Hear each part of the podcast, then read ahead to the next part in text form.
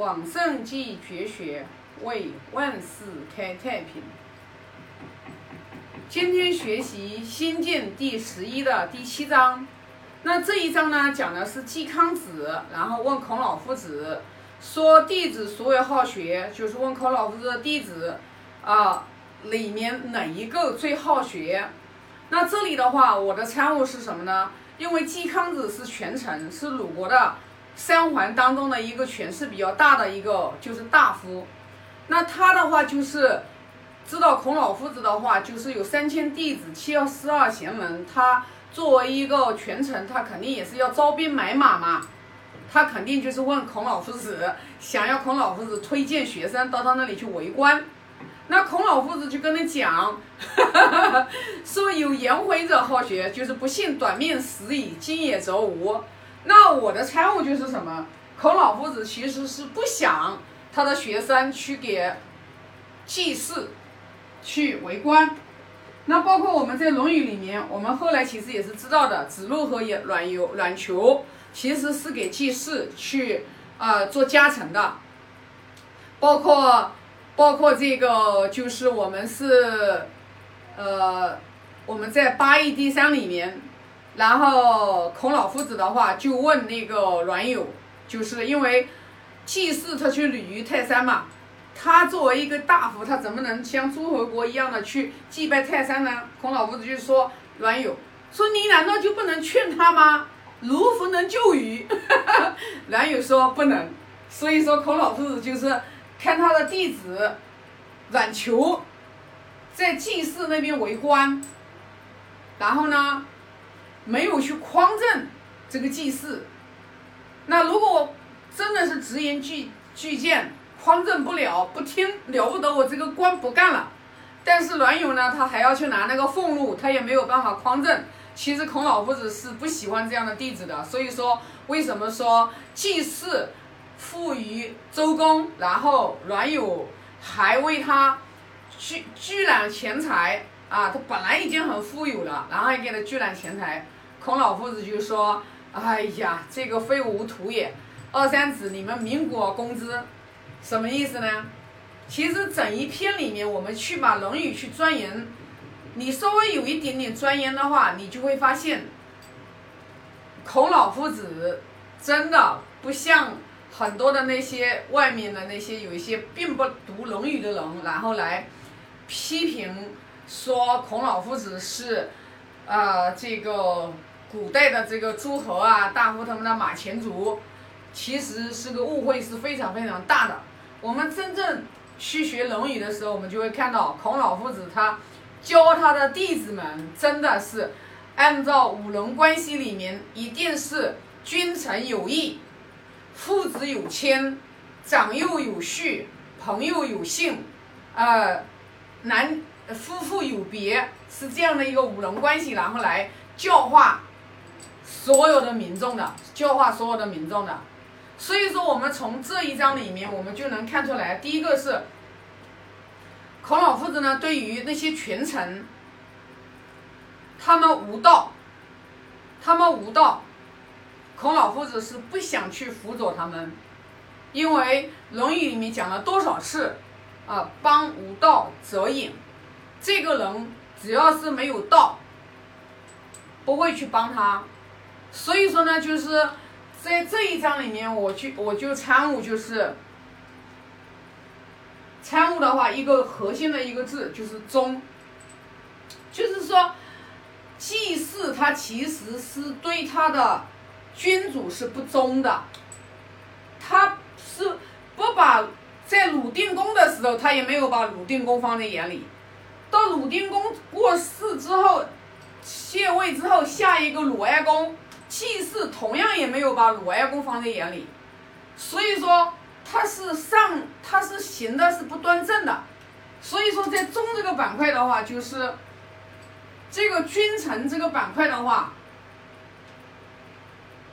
呃，祭祀从头到尾的话，三桓他们都做的是不到位的，但孔老夫子教化他的弟子。他一定是希望，他是希望的，他自己是很忠的，对对这个军师很忠的，他也是希望，觉得他的他的就是弟子们也是去忠君的，忠用什么来来来显现出来？就是这颗心当中有一个忠，就是一定是走在道上的，一定是走在道上的。像祭祀，他为只为他自己聚揽钱财，不为这个老百姓，然后去谋福利，那他就已经是走偏了，啊，那就已经走偏了。那其实对于我们就是，对于我们来讲啊，对于我们现在的老百姓来讲呀，我们在我们就是君臣，其实就是单位里面嘛，在单位里面的上下级嘛，上下级的这种关系嘛。可以举一反三嘛，就是上下级的这种关系嘛。那我在，我在单位里面，我在这个企业里面上班，我就要尽忠职职守，我不能有一种混日子的心态。那作为我们老板也是一样的，虽然你是老板，你好像你自己做的企业，问题我之前像我去年，我二零一八年我就跟我们股东们都讲过。我们做老板的，你不用觉得这个企业是你的，你只你只要是开公司的，你只要是开公司的，老板大多数情况下你都是法人呀。什么叫法人？就是说这个公司成立了之后是国家你替国家然后再运营，你的公司出现任何的法律问题的时候，你这个法人要去承担法律责任的。所以说，我们这个就是对国家的一个忠。很多的人不懂，他们就以为，哎呀，我开了一个店，我开了一个公司，公司就我个人所有的，我可以为非作歹，我可以为所欲为。不是的。那在这个，在这个就是板块，在运营，就是说企业这个板块，那么上下，就是说老板要，老板要对员工的话，要真正的就是。要什么？因为什么呢？你自己开公司，你想要赚钱，对吧？你想要养家糊口，养家糊口完了之后的话，你是要去为承担更多的责任。那首先一个员工到员工到公司来，其实最简单，目标很简单，到这里来就是其实就是来赚钱养家糊口的。员工基本上都是的。百分之九十八的员工到一个企业上班，就是说我努力工作，我拿到我想要的钱，我来养家糊口的。可能有百分之二的人他是有梦想的，所以说我们要去明白这一点。